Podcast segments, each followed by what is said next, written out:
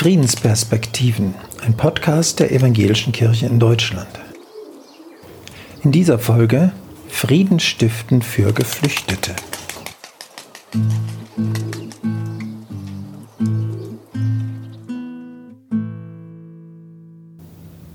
Geflüchtete lernen Frieden zu stiften. Einen ungewöhnlichen Workshop hat sich die Rummelsberger Diakonie erdacht und mit Erfolg durchgeführt.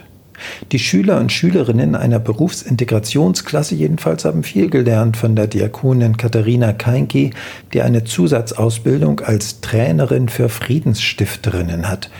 Was sie bewogen hat, das Thema auch mit Geflüchteten anzugehen? Wir haben festgestellt, dass geflüchtete Menschen, wenn sie nach Deutschland ankommen und eigentlich total egal welchen Alters, also unsere Schüler waren zwischen 17 und 50, dass es nicht nur darum geht, dass man Deutsch lernt, sondern man muss sich ja irgendwie auch in dieser Kultur zurechtfinden können, weil die doch großteils ziemlich anders ist wie das, was man gewöhnt ist.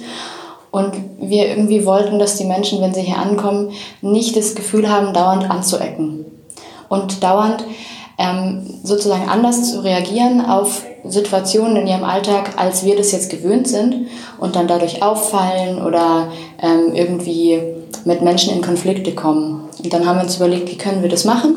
Unser Ziel war eigentlich tatsächlich, dass die Schüler nicht nur das Deutsche lernen, sondern tatsächlich auch integrieren, also sich selber besser integrieren können, weil sie zum Beispiel Deutsche verstehen können. Also wir haben auch viel über so Sachen geredet.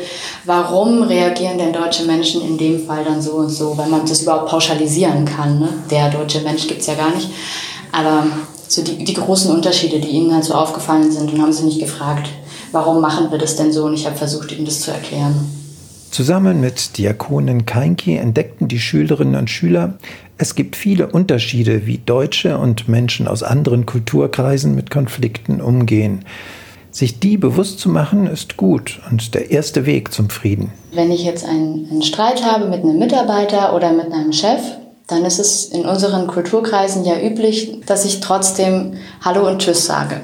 Wenigstens und auch irgendwie freundlich mit dem umgehe, auch wenn wir jetzt auf irgendeiner anderen Ebene, ähm, wenn es bei uns da gerade knatscht. Das zum Beispiel ist in manchen Kulturen anders. Also einer aus Äthiopien hat mir dann gesagt, hey, aber wenn ich einen richtigen Streit mit diesem Menschen habe, dann rede ich nicht mit ihm.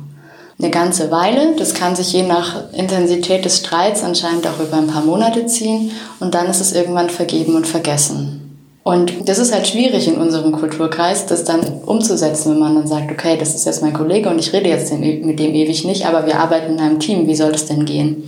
Also da haben wir viel drüber geredet, dass sie versucht haben zu verstehen, warum wir das so machen und ich versucht habe zu verstehen, warum sie das so machen. Am Ende des Seminars erhielten alle Teilnehmenden ein Zertifikat als Friedensstifter.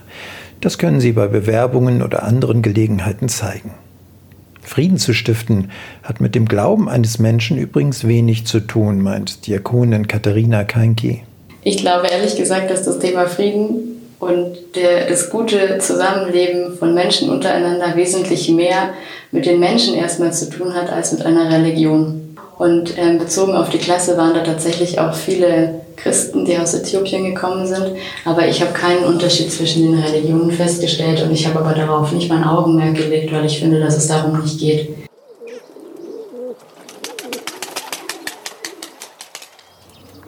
Sie hörten Friedensperspektiven, einen Podcast der Evangelischen Kirche in Deutschland. In dieser Folge Frieden stiften für Geflüchtete. Mehr Infos online unter egd.de slash Frieden.